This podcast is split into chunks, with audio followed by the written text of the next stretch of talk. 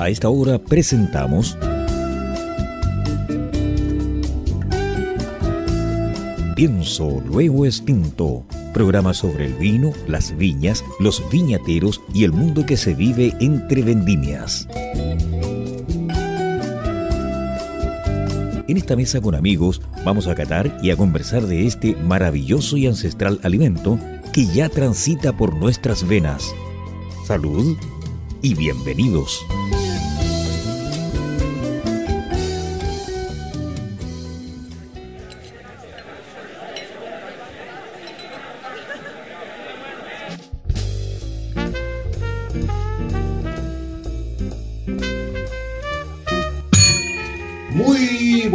Queridos auditores. Gusto, tremendo gusto saludarlos este precioso sábado 2021. Hemos tenido una semana con unos calores aquí en Viña del Mar, Valparaíso, que parece primavera. Bueno, la primavera la llevamos dentro, porque es una época muy bonita, muy agradable, que nos trae gratos recuerdos ahora de juventud y bueno, el mundo es así. El otoño más raro que tomarse un vino, no sé, no sé en qué parte. Pienso lo distinto, el único programa de la frecuencia modulada chilena donde hablamos sobre vinos, viñedos y vidas. Los está usted escuchando a través del 89.5, el dial, el dial de la frecuencia modulada y a través de www.portalesfm.cl. No se olvide que también encuentras todos nuestros capítulos en los formatos podcasts, en Spotify, Deezer, Spreaker, iTunes, Google Podcasts y obviamente estos episodios se encuentran alojados en el canal de YouTube, Pienso lo Tinto. Agradecer a nuestros avisadores y hoy día vamos a tener una mención nueva, tenemos un nuevo avisador que se incorporó hoy día. Ruta y Vinos Cachapoal, Delicacey, esos quesos fantásticos, deliciosos de Wisconsin, y la tienda de vinos y licores Click Wine en la comuna de Concord. Saludo a mis copanelistas, primero a don Peter McRosty y de ahí Maximiliano. Peter, gusto de verte.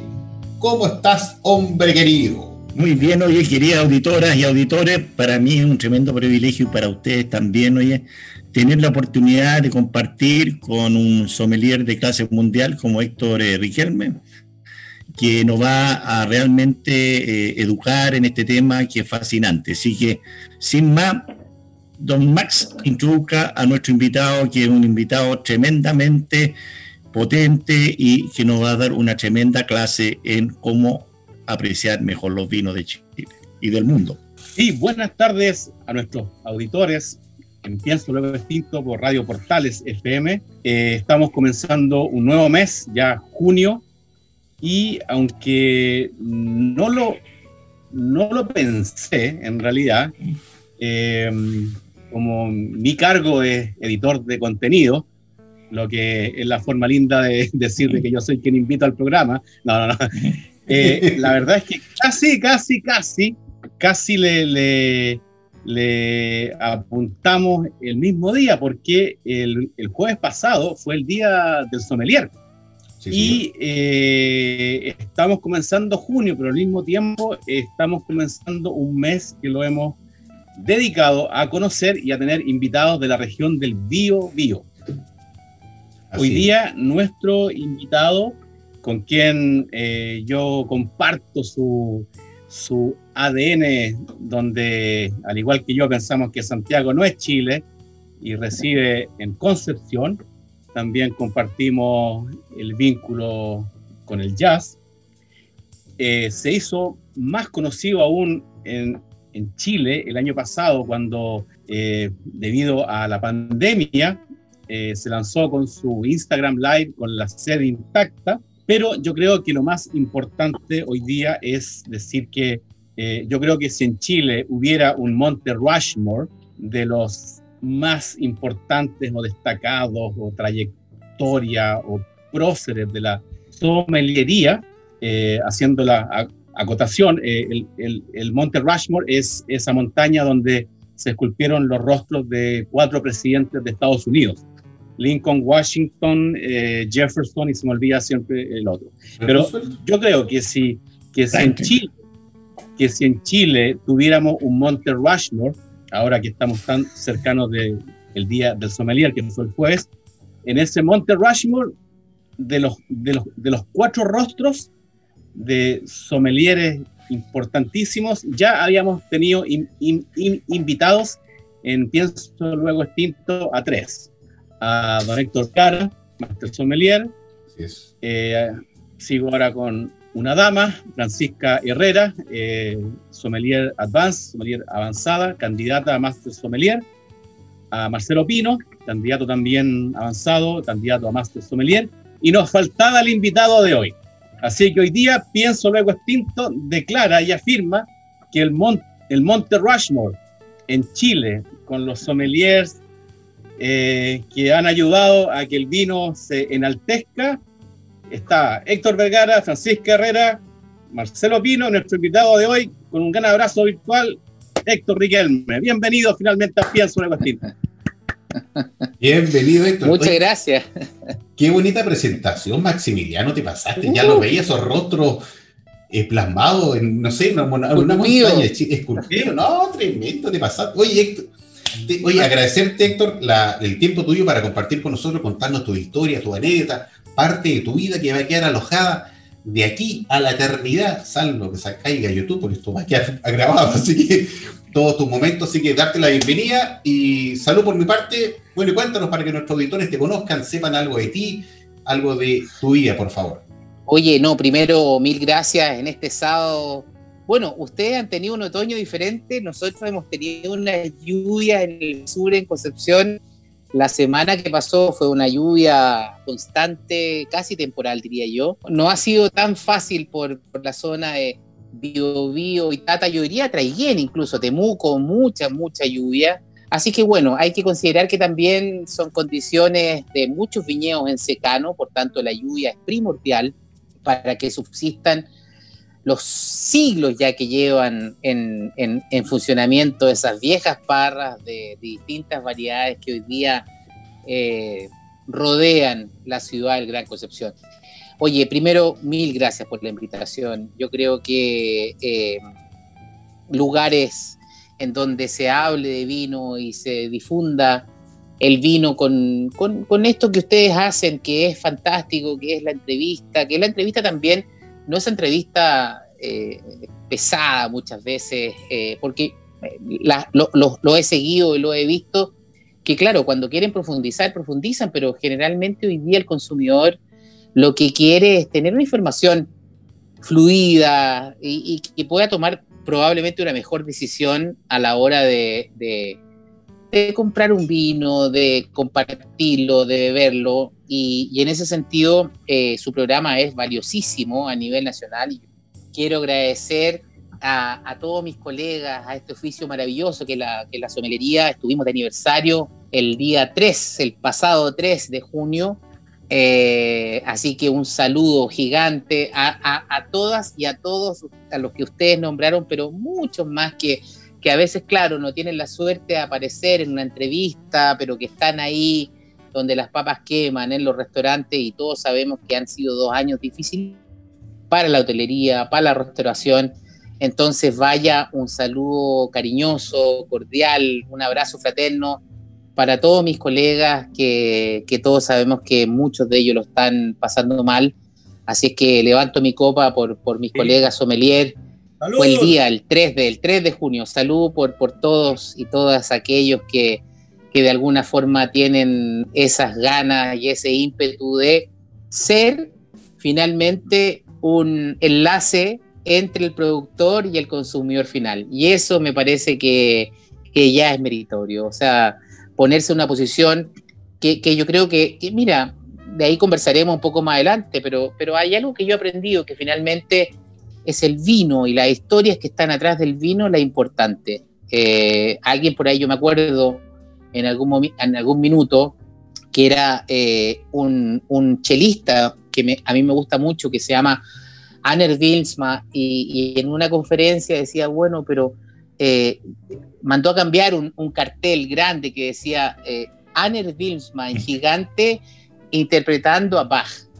Y dijo, no, no, no, no, el, grande tiene que ser Bach. Entonces, eso, eso a mí me marcó probablemente algo en mi vida, que, que, siempre estar a disposición de las historias y las personas que están atrás del vino y del líquido en sí, o bueno, ustedes saben que ya, usted, ¿para qué decirlo? Pero probablemente contarle a, la audiencia que, que, el sommelier no solo se dedica al vino, muchos colegas también van por la cerveza, por los habanos, por los aceites de oliva, qué sé yo. A mí me convocó el vino y en eso he ido profundizando mucho tiempo, pero bueno, es el vino el que va adelante y uno lo que tiene que hacer es intentar que ese consumidor final eh, darle un mensaje, entregarle un mensaje a través de una botella y si eso se logra, yo mismo me saco el sombrero y digo, bueno, se logró, se fue con un mensaje a su casa, cambió quizás el, ese clásico vino que tomaba, que tomaba su abuelo, que no tiene nada de malo, ¿ah?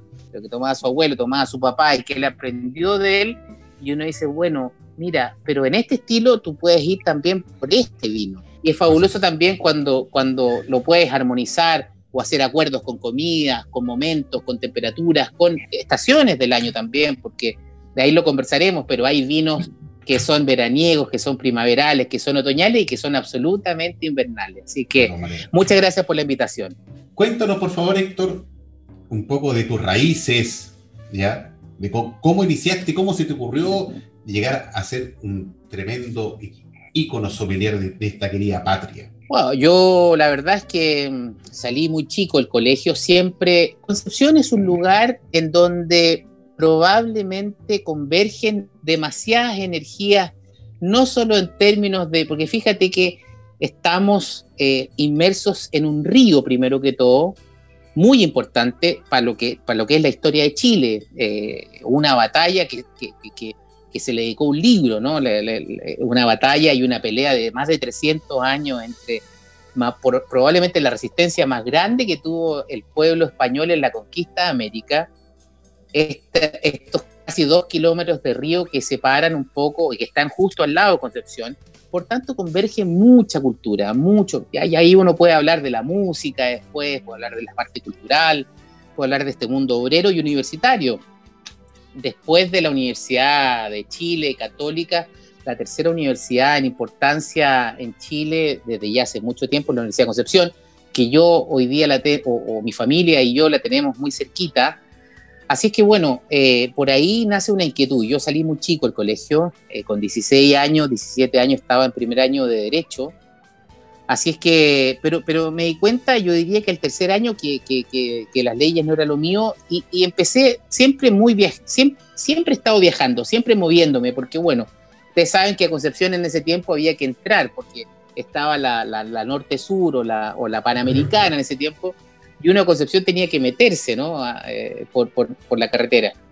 Entonces, bueno, siempre estuvo esa, esa opción de, de, los libros en mi casa, siempre hubo buena lectura, por tanto en eso uno empieza ya a volar, a echar a volar la imaginación, pero también es la humedad del río y del mar que hacen que tú tengas de alguna forma una, una yo diría que un, un, acercamiento al mundo gastronómico, de alguna forma, que de alguna forma puede ser un poco rústico, pero que, hoy día que, ponemos en valor los hongos, eh, eh, eh, todo lo que es el la todo aquello, el vino, el, piensen ustedes que la viticultura en Chile parte en Concepción, parte en el 1548, traído desde un barco en Perú por los jesuitas y llega a la Bahía País, esta esta criolla chica en Argentina, esta Mission en Baja California o Listán Preto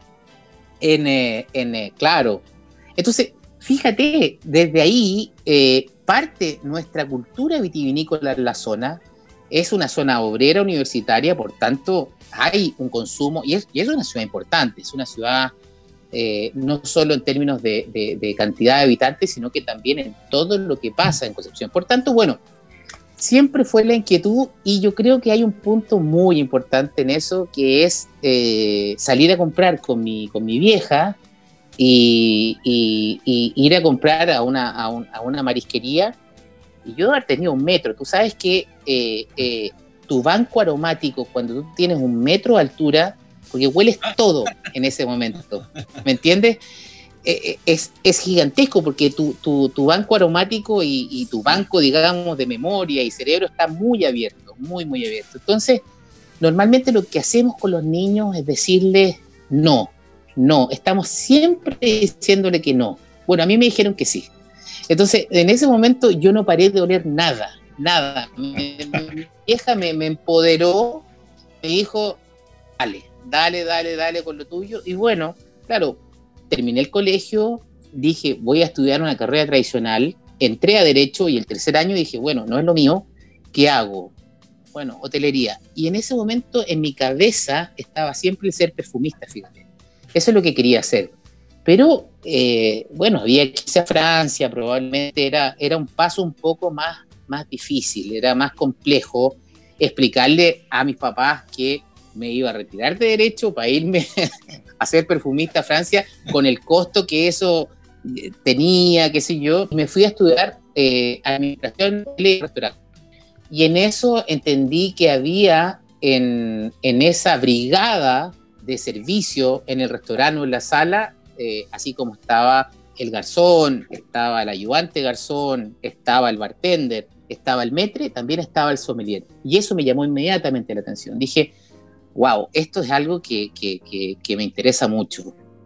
Y me empecé a acercar a ese mundo. Sin saberlo, ya tenía un conocimiento previo, una cultura previa, porque bueno, en la familia siempre se comió muy bien, siempre se festió muy bien. Vengo de una familia numerosa, por tanto siempre había alguna excusa para, para, para, para, para hacer una fiesta, para, para, para, para conversar alrededor de, de buenas botellas, de, de, de, eso. Entonces, bueno, me, me, me, salió muy natural. La verdad es que fueron años maravillosos.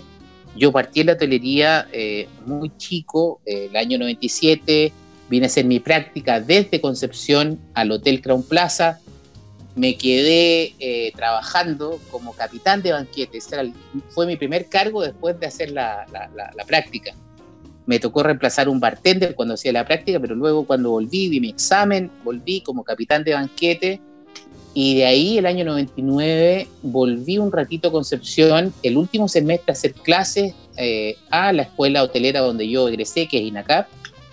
Y de ahí me fui a España. Y de España ya empecé a hacer vendimia en Europa, empecé a hacer amigos también, empecé a conocer otra realidad, me empecé a empapar de los pilares que yo digo hoy día son fundamentales y que, y que para mí son muy importantes, que tiene que ver con el vino tradicional.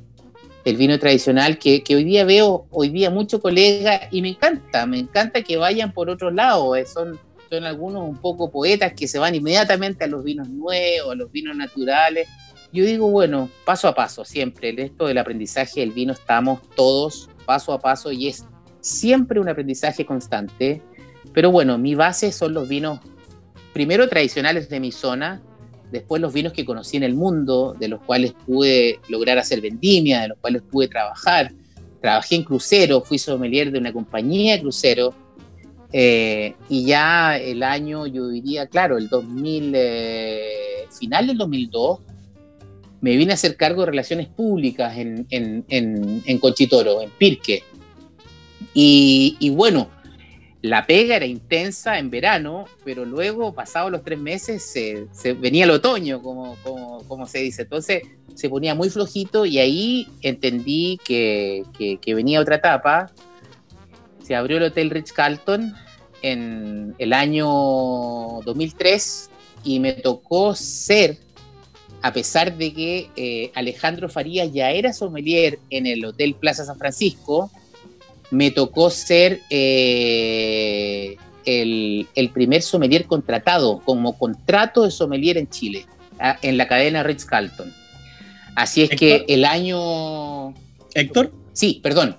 Sí, es que yo recuerdo ese hotel en una época en que yo no tomaba alcohol y nada de vino, Ajá. pero me acuerdo que cuando se abrió se jactaba de tener 365 etiquetas de vino chileno, o sea, una etiqueta diferente de vino chileno por día.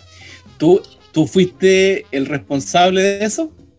Eh, sería súper egoísta decirlo, porque yo creo que hay un, hay un equipo que se formó muy bonito. Ah, ya, ya.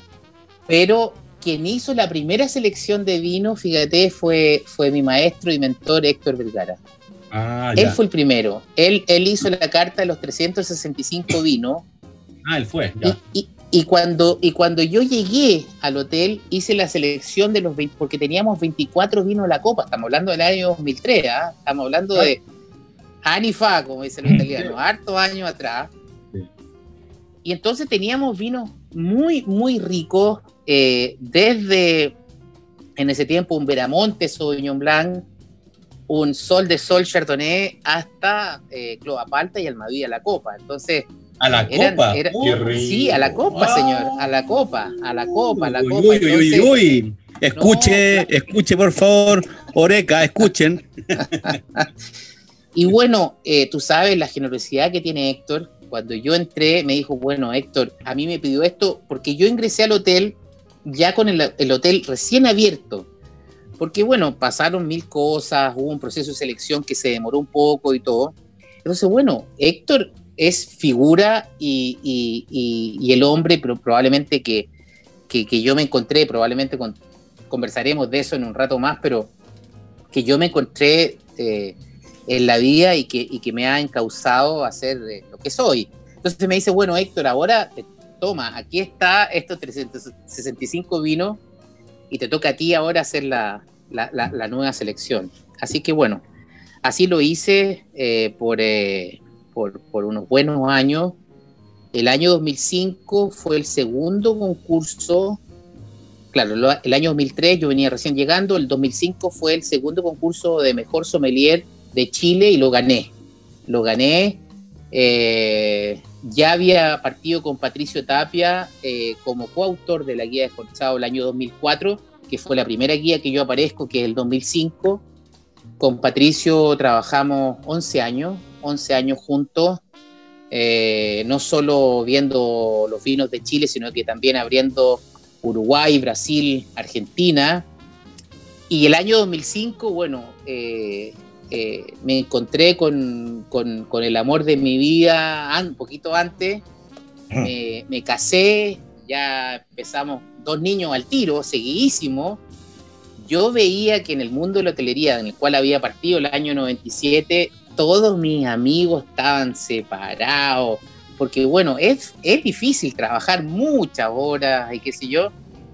Y ahí hablé con, justamente con Héctor y me dice, bueno, vente, vente conmigo a trabajar al mundo del vino. Así que el año 2006 parto en, en, en las tiendas del mundo del vino trabajando con Héctor codo a codo y que es una maravilla porque, porque trabajar con el maestro es en el día a día es, es fantástico, es una cosa que, que yo agradezco y que, y que cada vez que digo, bueno, cuáles son los recuerdos quizás más profundos que uno tiene en el vino son, son aquellos, esos años de, de, entrenamiento con Héctor que fueron increíbles. O sea, privilegio. no, piensa tú, mira, mira el privilegio y les voy a contar un privilegio que es único. Yo he trabajado eh, más de siete años eh, directamente con Héctor Vergara 11 años con Patricio Tapia, que es el periodista de vinos más importante hoy día de Chile y, probablemente de, un poquito Sudamérica, y trabajo con Pedro Parra, entonces tengo el conocimiento tan ahí, es cosa de levantar eh, la noche de repente o en el día, se me ocurre algo, envío un WhatsApp y los tengo ahí, o sea, sé que alguien me va a decir, eh, Héctor, ahora estoy un poquito ocupado, te, devuelvo el llamado más tarde, pero cuando tengo una duda, yo recurro a estas personas, ¿viste? Entonces, esa suerte yo creo que es, es para mí algo que tengo mucho y, agradeceré, así como mi mamá me dijo en algún momento, usted vuela lo que quiera, yo creo que también eso es para mí maravilloso, maravilloso. así es. Como bien lo indica nuestro querido invitado, Edwin Héctor Riquelme, sommelier destacado, que nos ha ilustrado parte de su vida, cómo comenzó y su gran experiencia al lado del máster, que también estuvo con nosotros hace un tiempo atrás para nuestro primer año, don Héctor Vergara. Vamos a hacer nuestra primera pausa de avisaje. Usted nos está oyendo a través del 89.5 el dial de la frecuencia modulada Radio Portales y a través de www.portalesfm.cl. Así que no se conecte, vaya a buscar una copita de vino, sírvase algo, unos quesitos entretenidos, si fueran de Lecasey, mucho mejor. Y un vino litata, va a tener un maridaje que don Héctor le decir cómo corresponde. Vamos y volvemos.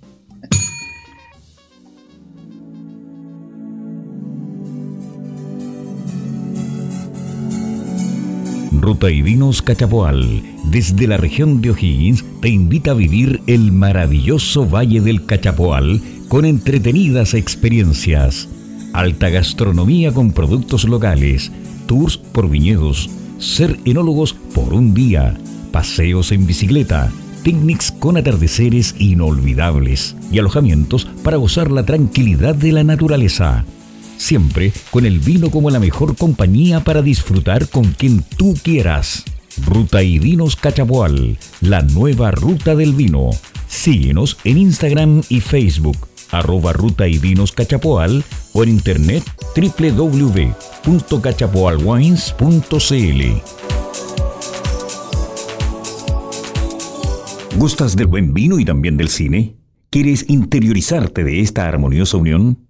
En el libro Vinos de Película, del escritor y comentarista Maximiliano Mills, nos enteramos de las mejores películas y documentales sobre vinos. Solo descárgalo en amazon.com. Bien, mis queridos auditores, luego de esta pequeña pausa de avisaje, seguimos con nuestro querido, grato, entretenido, acogedor y sublime, sí, porque da un mensaje medio escondido a veces, Pienso lo distinto a través del 89.5 del dial de la frecuencia modulada y también a través de www.portalesfm.cl. Estamos eh, dando inicio, como bien lo indicó Maximiliano, en este mes de junio al mes del Bio, ¿Qué implica eso? Eh, vamos a tener diferentes exponentes invitados de la zona del Bio, que nos van a, a experimentar, nos van a dar, nos van a brindar su emoción, experiencia y qué están haciendo por esa zona, cómo se ve el mundo desde allá, cómo se ve el mundo de este, de este sector del país que a mí me encanta mucho. Tengo la oportunidad por razones de trabajo ir para allá, pero si no fuera por eso me quedaría encantado ir en Guariligüe, para allá en Coelemu, al lado de Litata, poner las patitas y, y ser un hombre feliz. Le quiero anunciar, mi querido auditor, que se incorpora un nuevo avisador a partir de hoy a nuestro querido programa. Se incorpora Riddle estas copas fantásticas, que de un cristal, una maravilla, le voy a exhibir para que ustedes puedan ver en YouTube. Tenemos esta caja con estas copitas, si se ve por acá, una copa impresionante que nos mandaron, y, la estoy degustando ahora. De hecho, mire, lo que usted me va a escuchar ahora, ve esta parte en YouTube. Esta copa es absolutamente transparente, translúcida. Es un cristal de alta calidad. ¿Y por qué de alta calidad? Porque se ocupan materiales de primera, de primer nivel. Tan así que usted al disfrutar de, su vino, su espumante, en este tipo de copa, lo va a percibir como nunca. Por ejemplo, nuestro querido amigo Maximiliano se tomó hace mucho tiempo atrás un espumante, ¿cierto, Maxito? Un espumante y no usó la copa de vida, no la usó y el hombre está aún pegando puñaladas. Sí, a mí esta yo le llamo la copa epifanía porque yo que intento en esta etapa de la vida simplificármela, eh, decía, no, qué tanto con la copa, pero cuando hicimos el segundo programa con Cristian Valdeyuli sobre copas diseñadas para espumantes, y nos envió esta copa flauta, diseño de Riedel, y, y nos explicó cómo la lengua actuaba como una pala y era posible apreciar bastante mejor y amplificado las, las características de un espumante. Yo, yo ahí dije, en realidad, la copa es muy importante. Así que estoy muy feliz, muy contento y muy agradecido que ahora podamos decir, Riedel es, la copa, oficial, de Pienso, Muy bien, señor, muy bien lo dicho. Lo craneamos toda la semana y esa es la frase oficial. Oye, Maximiliano, ¿tienes tú algo en las secciones tuyas que indicarnos, por favor? Sí, hay una, hay una novedad lo que pasa es que hay un sommelier que aprovechamos de saludar, ya que el jueves fue el día del sommelier, Luis, Luis Vera, que me ha estado consultando algunas cosas como escritor, porque va a lanzar su libro, que no quiero anticipar nada, pero va a ser muy útil para cualquier amante, aficionado y enófilo de, en, en, en Chile. Entonces ahí me hizo clic y dije, oye, ¿por qué hablar cada sábado de películas de vino? Entonces dije, voy a alternar entre películas de vino y libros de vino. Y aprovechando que hoy día está Héctor, eh, quería recomendar un vino que, por lo que yo sé, eh, fue como el bolero ese tan famoso, debut y despedida, porque nunca más volví a encontrarlo. Fue editado el año 2008 por Margaret, Margaret Snook y se llama Vinos para Todos. Y yo que en esa época estaba muy alejado del vino, o sea, quería meterme a, aprender. Lo que me llamó la atención fue su subtítulo, los mejores vinos hasta 5 mil pesos. Estamos hablando del año 2008. Eh, yo quisiera que este libro regresara, quizás hoy sería guía con los mejores vinos hasta 8 mil, 9 mil pesos. 12, 12. Sí, 12 también, pero yo desde el año 2008 que estoy buscando la siguiente edición y nunca más la vi, parece que nunca más la hizo Margaret mm. Snook y por favor regresa. Pero yo creo que el espíritu de este libro, buscar vinos alrededor de los 10 mil pesos hacia abajo, es muy importante para introducirse en el mundo del vino. ¿Qué piensas tú, Héctor? Ah, yo, eh, primero que todo, enviar un saludo a Peg, a Margaret Snook, es una compañera de, de, la somelería. Eh, le envío un saludo gigantesco. Eh, para ella, para mí, ella es una inspiración absolutamente. Sabes que la pequeña. Yo la conocí después, ¿ah? la pequeña historia es que eh, somos de la primera generación egresada de la Escuela de Sommelier de Chile. Y, Margaret eh, académicamente venía de haber estudiado filosofía, historia en Estados Unidos, qué sé yo, y, fue la mejor alumna de la, de la, de la generación, sin duda, sin duda. O sea, Margaret Peck como me permito llamarla porque tenemos una, confianza, fue la mejor, la mejor de la generación en términos académicos. Y yo fui el segundo, así que para mí me encantó. Fue como recibir en, esa, en esa titulación y decir, claro, una mujer tan estudiosa y que finalmente de tanto haber viajado, vivido, sacó este libro y esta guía que eran los vinos bajos 5 mil pesos, que no sé por qué no salió más, porque de verdad Es, es, es una ayuda fundamental cuando la gente se enfrenta a, miles de vinos, cientos de vinos en un supermercado y todo, uno, uno dice, bueno, ¿cuál compro? Esa góndola eterna. Eso hay que revivirlo sí o sí, sí o sí. Don Peter lo noto tan... Oye, a Marge, a Marge la conocí también bastante. Yo quería más que todo que Héctor nos comparta cómo ves tú el desarrollo, ¿verdad?, de una sommelier, de un sommelier en Chile, y qué piensas tú, eh, cómo se pueden insertar en el enoturismo. Yo en Itata noté una falta de enoturismo, de, que haya lugares donde tú puedas compartir el vino con la comida local. Eh, yo creo que el sommelier tiene un tremendo futuro siempre y cuando hable inglés, ¿verdad? El inglés es un idioma absolutamente esencial hoy día, pero Chile tiene lugares tan bonitos, entonces me gustaría tanta gente que está apasionada a los vinos, ¿qué experiencia podrías compartir con ellos? Y también me gustaría una anécdota tuya cuando has tenido algún incidente con algún cliente en el Hyatt que se te puso medio chupero. ¿Y cómo lo manejaste para que esta gente aprenda tu experiencia? Esas dos consultas. No, no, no, no. Es que esa experiencia fue muy buena. En el Hyatt no, no trabajé, trabajé en el Ritz y en el W. Fíjate que, que, tuve la suerte de tener un jefe tan bueno como James Hughes. No sé si alguno de ustedes lo alcanzó a conocer. Yo creo que Max por ahí en la hotelería.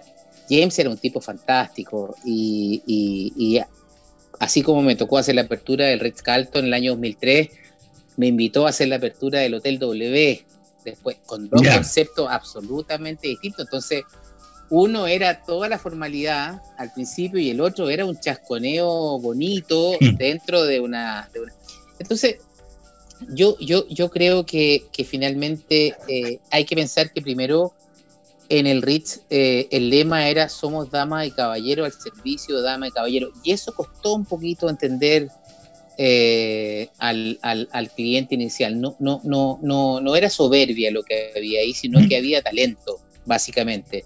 Entonces, claro, eh, había, estamos hablando del año 2003, 2004, 2005, donde claramente eh, emergían recién algunas viñas, otras, otras no sé, ya, ya había un Gilmore haciendo Cabernet Franc, había un Gilmore haciendo Cariñán, había un Pablo Morandé siendo pionero, pero todo era muy, muy parecido.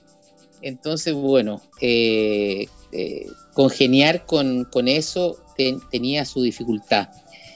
Mira, ante tu respuesta, yo creo que el, cliente finalmente no es que tenga la razón siempre, sino que eh, uno nota finalmente que viene eh, de, un día ajetreado, si es que un almuerzo, si es que una cena. Tú tienes muy poquitos segundos para leerlo, hacerla como la radiografía y decir, ella, él viene de un momento agitado, viene a cerrar un negocio, viene de, una tensión, ¿cómo intento de alguna forma que se relaje? Y yo creo que en eso el vino tiene montones de soluciones. Y hacer simple, no notarse, yo creo que eso es fundamental, que, que el vino tome el protagonismo y tú no, en el fondo, tú tú vas un poquito detrás, siempre con la sutileza, cada vez que ella o él tomen la copa, digan, oh, no me di cuenta que me sirvieron nuevamente la, copa. Eso es fundamental, siempre fue para mí fundamental. Siempre he sido gordito y, de brazos cortos, entonces las botellas de Riesling siempre me ayudaron, ¿viste? una prolongación de mi brazo, una prolongación de mi brazo. Entonces, bueno, en las recomendaciones de Blanco claramente iba por ahí pero sobre todo yo diría que una variedad que, que, que, en ese momento se veía como, como, como, un futuro, hoy día es una realidad. El Carmener para mí es una variedad que sobre todo cuando venía un, un cliente extranjero eh, era, punto de conversación. Era un lugar en común en donde uno podría decir, esta es la variedad que Chile hace, porque claramente uno puede decir, claro, Maipo Alto es el Cabernet Sauvignon, eh, bueno, el Carmener, y te preguntaban mucho. Yo creo que eso hoy día ya es una realidad. Creo que el Carmener es una variedad que, que, se, que se ha posesionado hoy día no solo en China, Brasil, eh, Chile sobre todo, eh, muy fuerte. Y creo que el crecimiento del Carmener ha sido sustantivo, no solo en cuanto a calidad, sino que también en cantidad. Eh, eh, eh, yo creo que el carpinero hoy día, yo diría que a partir de la cosecha 2018 se puso pantalón largo. ¿ah? Y, ahí, y ahí yo creo que, claro, me salgo un poco de lo que es Itata y Biobío en términos de lo que tú me preguntaste. Sí, falta, falta infraestructura, falta... que Peter, cuando uno va de repente a, a Piamonte, te pongo un ejemplo, y te vas a, conocer Parolo, ni siquiera, yo me acuerdo perfectamente, eh, eh, eh, productores que ni siquiera hablan italiano, hablan el dialecto piamontese, no hablan inglés, o sea, tú es finalmente que te reciba primero que todo, que tenga el tiempo de dejar el arao, el caballo, la, labor diaria para recibirte y mostrarte los vinos, y ni siquiera hablan italiano, hablan un dialecto. Sí, digo, sí, el inglés es muy importante. Siento que hay hoy día Chile tiene una industria turística importantísima, que la industria vitivinícola tiene que tomar ya esa posta de decir, vamos para adelante, que sí los guías tienen que aprender inglés, por último para transmitir de alguna forma lo que yo te decía al principio, así como el sommelier, el guía, eh, es ese nexo entre el productor y el consumidor final. Pero si el mensaje está mal dado, si el mensaje se trunca en, en ese momento donde uno tiene que transmitir justamente esa pasión, en donde no solo el vino, el líquido, eh, eh, eh, toma conciencia y dice, mira, aquí estoy yo, bueno, sí, el inglés es fundamental. Y yo creo que ahí estamos todos trabajando. ¿ah? Yo creo que hay una, hay, una, hay una realidad hoy día en donde sabemos que Itata, Bio Bio, Maule Sur es un lugar probablemente yo lo, asocio a esta noble rusticidad que tiene un campesino. Que ese campesino que, que, que al lado de él y habla poco, pero cuando, cuando ya tú tomas confianza con él, él te dice todo. Te lo dice todo muchas veces sin hablar. Yo creo que eso es precioso. En el vino yo, creo que eso. Hay un gran cambio en el turismo hoy día, Héctor. Lo digo yo porque tengo Fíjate que ya la gente ya no quiere más catedrales, más cemento, quiere conocer la gente, y la gente está en la tierra. La gente está en el área agrícola, está ahí donde la gente se te abre y ve las cosas locales. Y para mí impresiona el Maule es tan bello, y también en la zona de Itata, que yo le veo un tremendo futuro, un tremendo futuro porque la gente puede ir a esas regiones más que quedarse en Santiago todo el tiempo. Sí, Chile tiene eso, tiene esa belleza, esta variedad y tan, tan cercana. Pero nos falta a nosotros ver cómo explotamos eso, cómo a la gente le hacemos buenos lugares para quedarse a dormir allá, para compartir con la gente, para comer las comidas locales, ¿verdad? Y todo, todo nos potenciamos, como bien decías tú, en Barolo y todas esas partes, está la hacienda agrícola, que la persona abre su casa para hospedar a gente que es como, yo me voy a quedar a tu casa, ¿verdad? Y me da una pieza nomás y listo. Entonces te da un ingreso adicional y nos permite a nosotros fidelizar las marcas. Yo creo que fidelizar lo que trata que la gente se quede tres o cuatro días allá pasándolo bien con todos los panoramas que hay. Yo creo que tiene un tremendo futuro. Que yo creo que esa metida que uno hace salido al sur de Talca y tú te metes por la ruta de los conquistadores, yo le llamo ahí la ruta al sabor. Porque piensa tú que ahí ya es el Maule Sur y comienzan ya las viñas de secano, un poco para hablarle a, la, audiencia, son parras que no necesitan eh, regarse, solo subsisten por el agua lluvia que cae, la pluviometría que cae año a año. Y yo diría que ahí comienza un poquito la ruta al sabor de Chile, este Chile más un poquito profundo, diferente, distinto, que convive eh, con el otro Chile un poquito más industrial, Así es. Que ha sido conocido en el mundo, que, que, ha abierto puertas, que Chile es conocido por un Conchitoro, por un Emiliana, por un Monte, por un Errázuriz, por un montón de viñas que hay que agradecerle y sacarle el sombrero por el esfuerzo que han hecho y que siguen haciendo. Pero luego está este viñatero chiquitito de parcela pequeña que hace un trabajo un poquito más artesanal. Y yo creo que fíjate que hay una condición humana, Peter, que significa eh, que, el hombre muchas veces quiere proteger al más débil.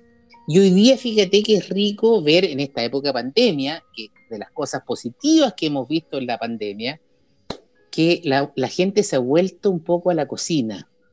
Y, ah. y, me acuerdo, en un principio, hace dos años, era, oye, dame la receta de la masa madre. Y la masa madre no tiene nada de diferente que hacer un pie de Cuba y hacer un vino con levadura nativa. Eso, eso son, el, vino es un alimento y eso para mí es algo que lo entendí, lo entiendo y me voy a morir con eso porque para mí el vino es un plato de comida. Entonces cuando uno quiere explicar el vino es tan simple como decir, oye, estáis haciendo pan de masa madre. Sí, bueno, mm. hay vinos que se hacen con levadura nativa y hay vinos que se hacen bajo estas características que no son industriales y que muy bien, porque el día, no todos los días podéis comer pan de masa madre, porque no lo podía hacer, porque a veces no te resulta, y vaya al pan y vaya a la panería y compráis un pan y te, alimenta.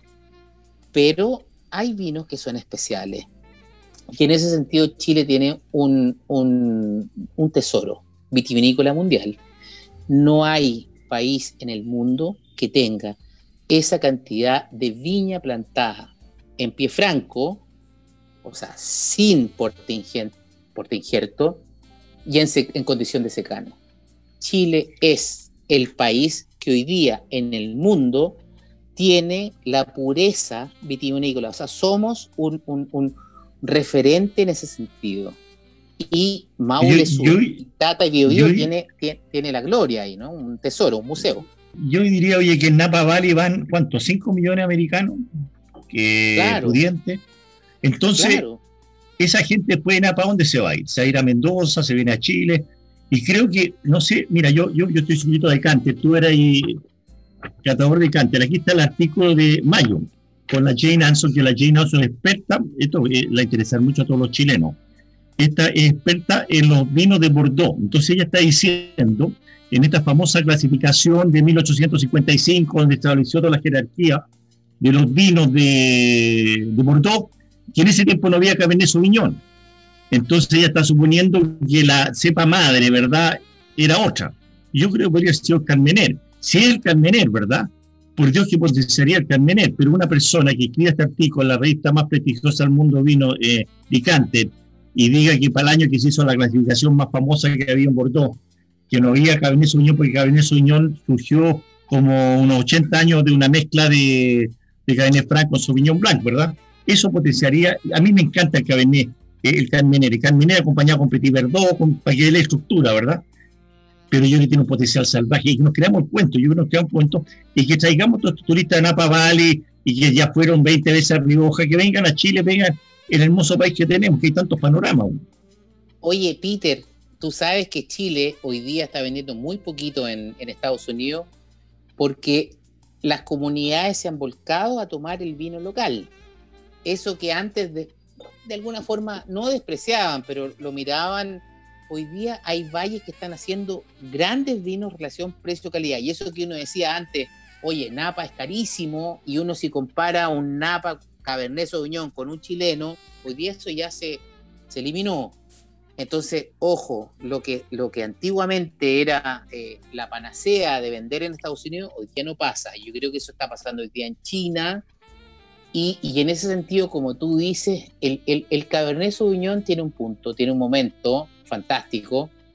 El Cabernet Franc me parece que tiene una historia fantástica que contar.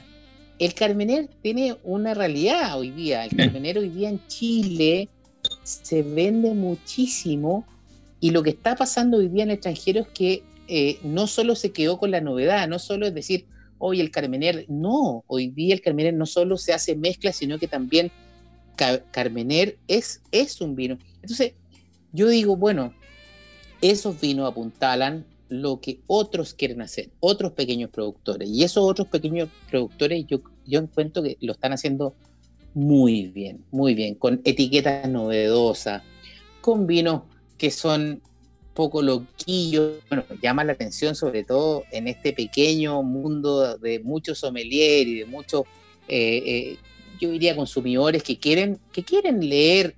El vino no es diferente ni al cine ni a la literatura. Sí, perdón, Max, disculpa. Sí, no, es que eh, recién mencionaste cine y quería llevarte al, al, documental en el cual tú participaste, en, entrevistado, eh, Pipeño, una memoria que porfía, y recién eh, citaste algo que tú dijiste ahí, que Itata tiene la mayor superficie de parras de pie franco plantadas en el mundo.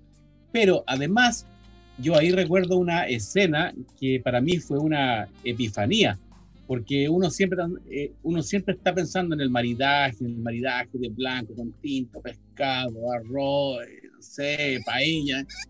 Y tú te mandaste una, una frase que, o sea, para mí fue una revelación. Puedo eh, quizás equivocar, tú corrígeme, pero tú dijiste, a nosotros nos falta aquilatar el ex extraordinario maridaje que es empanada frita hecha con pinos de marisco, acompañada de un vino semillón. Y yo me quedé así, oh, o sea, salivando, mm. salivando, pero catarata de saliva, así, oh. Como un limón, ¿qué hace un limón? ¿Qué hace un limón?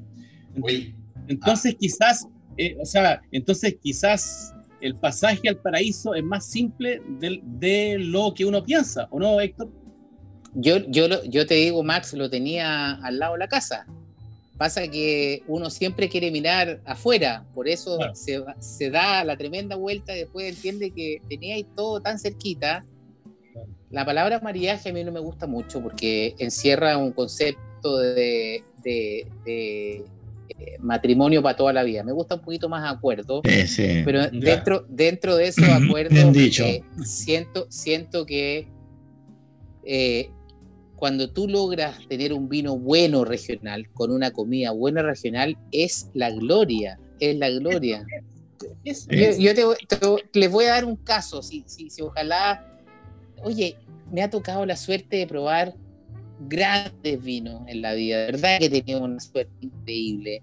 Me ha tocado probar cosecha antigua, me ha, probado estar, me, me, ha tocado estar en instancias donde puedo eh, describir un vino. Decanter, yo llegué a Decanter ya hace más de 11 años, gato con los mejores degustadores del mundo, los, los Master Sommelier, los Master of Wine. Eh, eso para mí una responsabilidad que es llevar un pedacito de mi territorio conmigo y sentarme en una mesa a discutir con estos Masters of, con estos Masters eh, Master of Wine y decirles, oye, ¿sabéis qué? En Chile pasan cosas. Eh, el Chile no es, no es solo estos vinos un poquito de alguna forma parecidos unos con otros.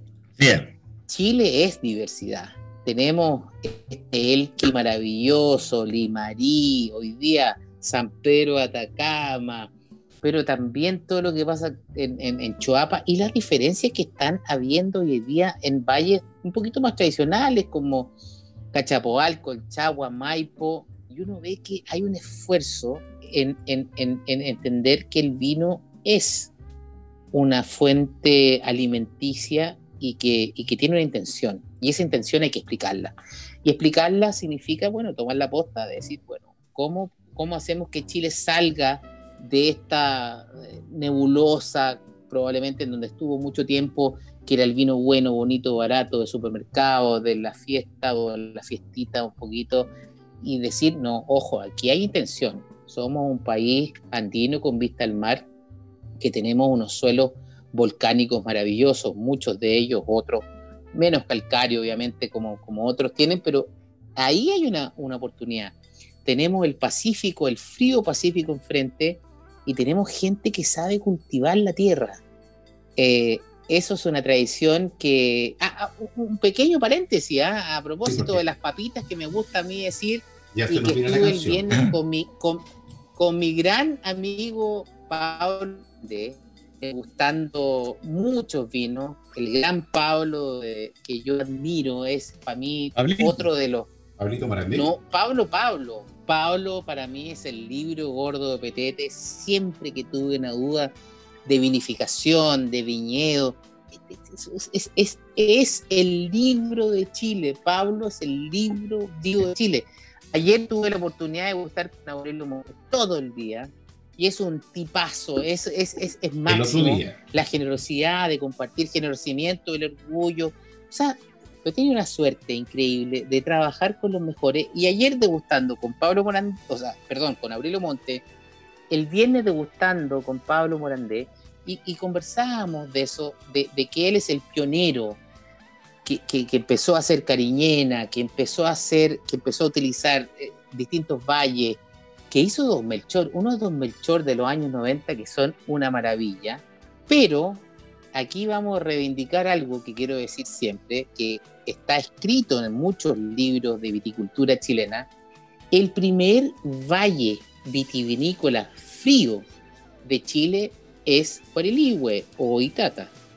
Piensen ustedes que en 1548 se plantaron por los jesuitas las primeras viñas a 24 kilómetros del mar. Entonces cuando la gente dice, Casablanca, perdón, digo yo. Atención, Casablanca es, y, tiene un, y me encanta los productores, tengo grandes amigos ahí, me encantan los vinos. Casablanca tiene 40 años de vida, más, un poquito más. En 1548 se plantó Itata.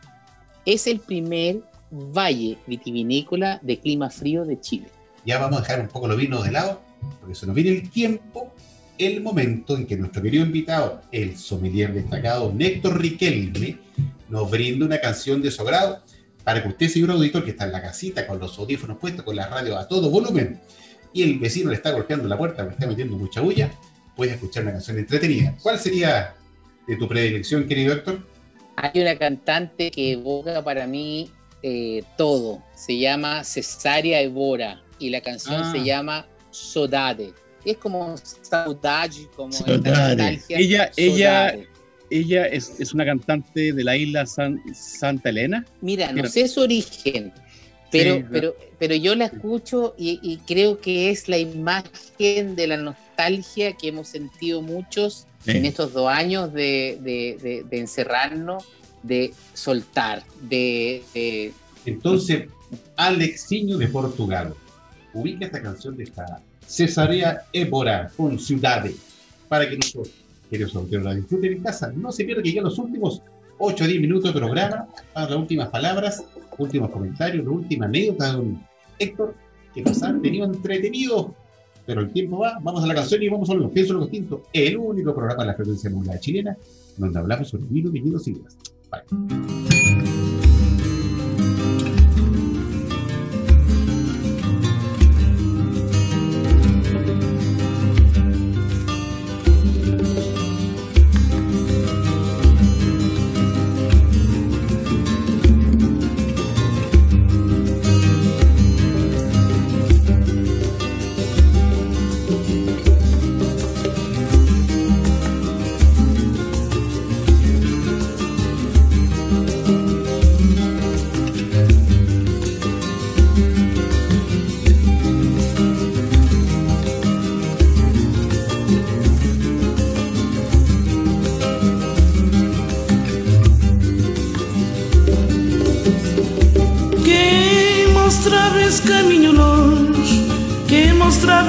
caminho longe, esse caminho passando nem.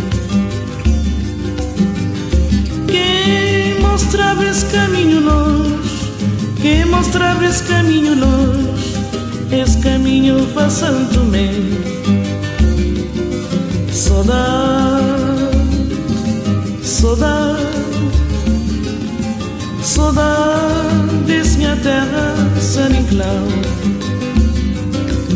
Saudade, saudade, saudade minha terra, San Inclau. Quem mostrava esse caminho longe, quem mostrava esse caminho longe, esse caminho para Santo Tomé. Quem mostrava esse caminho longe, quem mostrava esse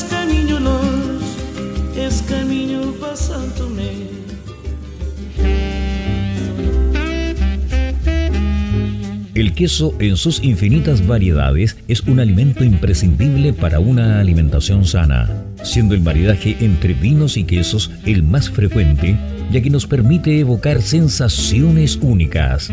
Para vivir esta experiencia, Delicace trae los mejores quesos de Wisconsin, la capital del queso en Estados Unidos.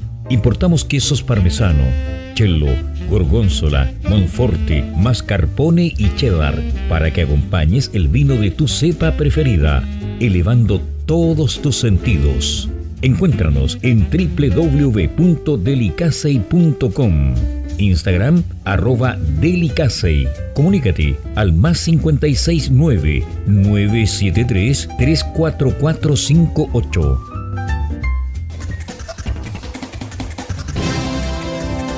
Maestranza Etol. Más de 50 años en el mercado dando soluciones a nuestros clientes en la reparación y fabricación de repuestos industriales. Cumplimos con los más altos estándares de calidad, mantención de despalitizadoras, diseño e instalación de estructuras de acero inoxidable, tuberías SMS y todo lo necesario para la industria del vino.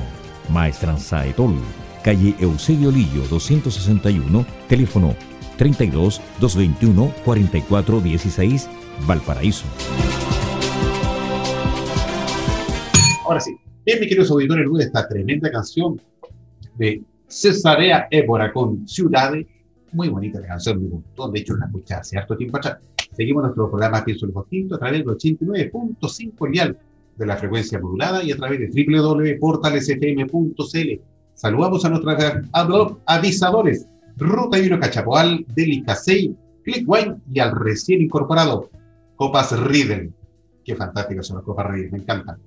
Eh, aquí, en este querido programa, hablamos sobre vino, viñedos y vidas, y especialmente en episodios como este tan interesante, que don Héctor Riquelme, destacado sommelier de nuestra patria, nos ha comentado y nos seguirá comentando en lo poquito que queda de programa un par de anécdotas y cosas que han sucedido. Pero primero, don Max, ¿tienes algo que decirme Ah. de esa parte entretenida que tienes tú, esa creatividad tuya? Sí, sí. No, pero yo me quiero colocar serio. Yo me quiero- Ah, yo si algo ¿tú que serio? no es que se pierda la comida. Que se pierda la comida. Yo sí, hay algo que no soporto, que se pierda la comida. ¿Ya? Y como recién terminó el, el mes del mar, Sí, y mucha gente yendo a, a comprar eh, productos del mar, pescado, marisco en las caletas. Y quiero decirle, si usted, señor, si usted, señora, compra carne de ballena, pida la cabeza para su gato.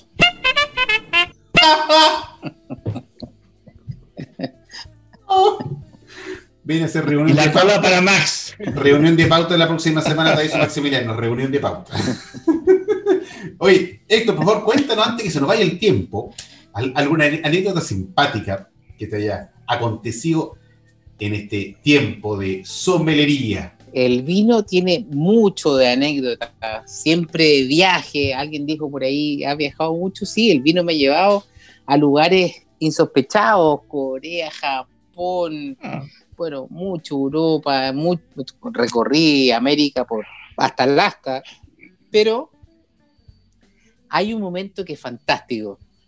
El año 2007, que fue el concurso mundial de sommelier, eh, mi, coach, amigo y colega era Héctor Vergara, eh, ah. representación obviamente del presidente de la Asociación de Sommelier de Chile.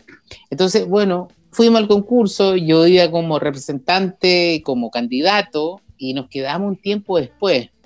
Y nos fuimos a, a una playa en la isla de Roda, en Grecia. Chupaya, No, olvídate lo que era eso. y ahí fue el campeonato mundial de, de sommelier. El año 2007, claro, fue en, en, Lindos.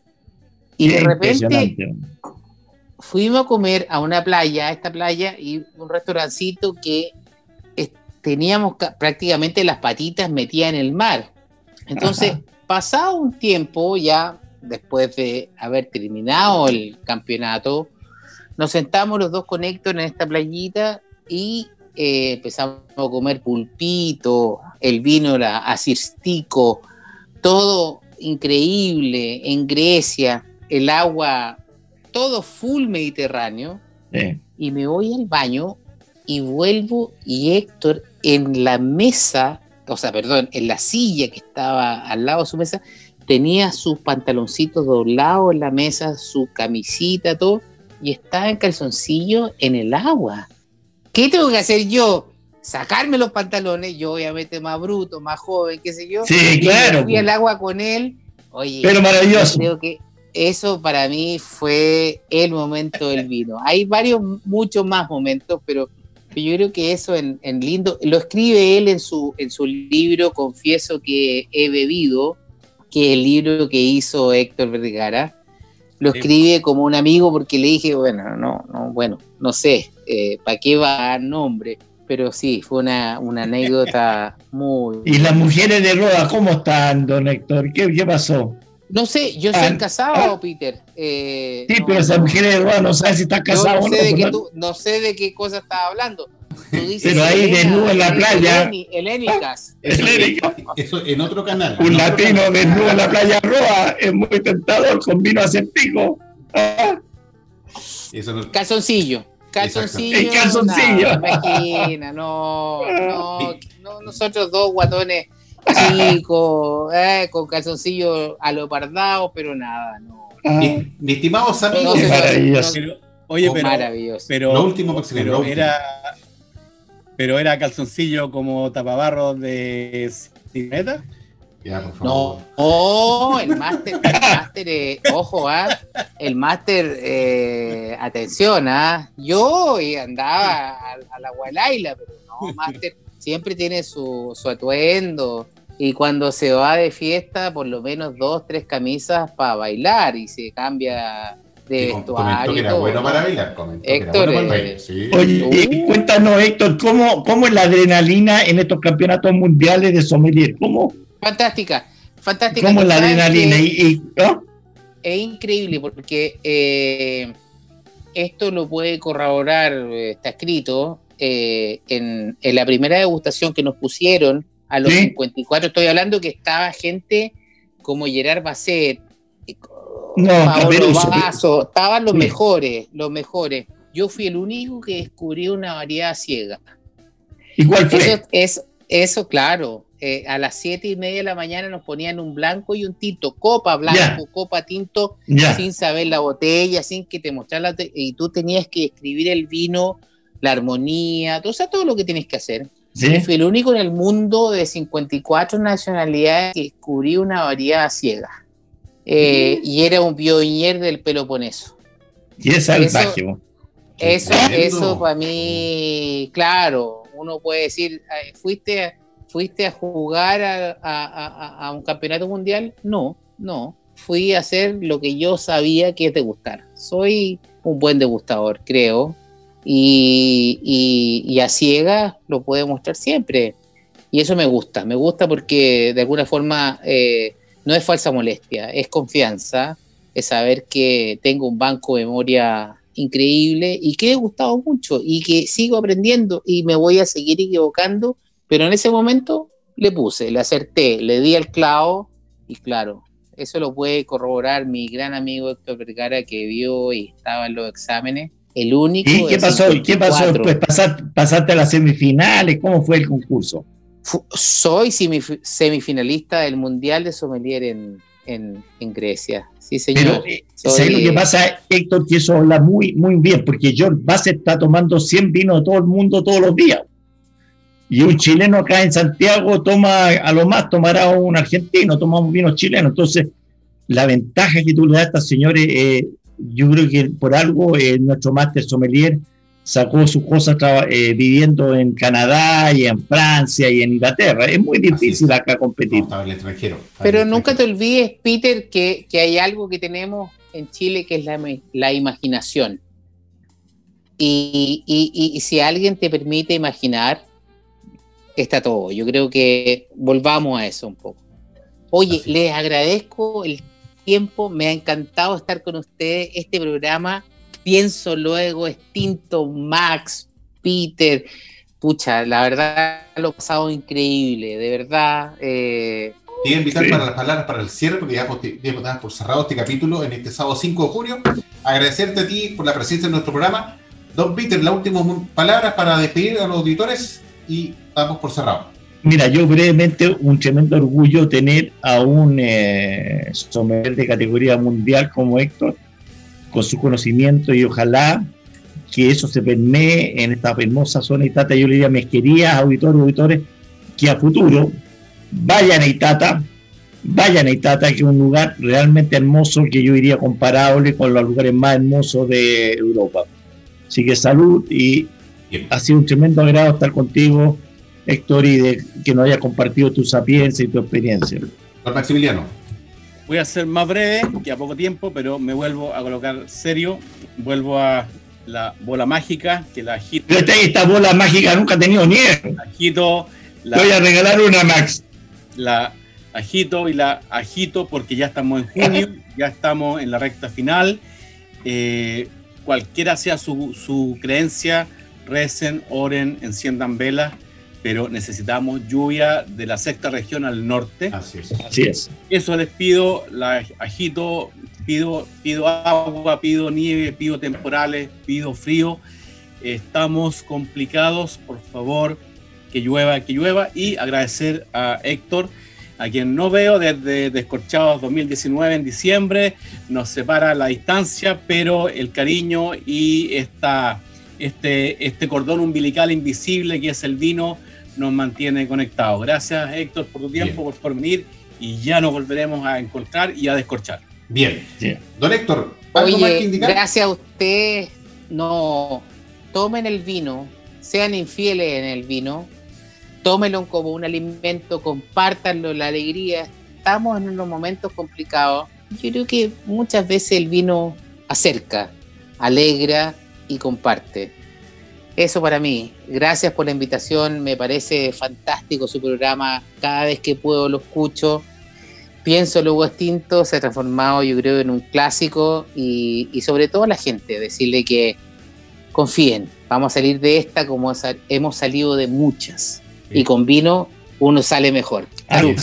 Bien, muchas gracias, querido invitado Héctor Riquelme, destacado sommelier de nuestro querido país a mis copanelistas, don Peter McCroskey y a don Maximiliano Mil, que se despiden este sábado 5 de junio. Cuídense, el COVID sigue dando vuelta, está muy intenso y los niveles van poniéndose muy arriba sin quererlo. Ojalá que nos volvamos a caer a cuarentena, veo. Así que la próxima semana otro tremendo invitado. Vamos a tomar otras copas y salud. Bye bye. Hemos presentado Pienso, luego extinto programa sobre el vino, las viñas, los viñateros y el mundo que se vive entre vendimias. En esta mesa con amigos hemos catado y conversado de este maravilloso y ancestral alimento que ya transita por nuestras venas. Salud y nos escuchamos la próxima semana.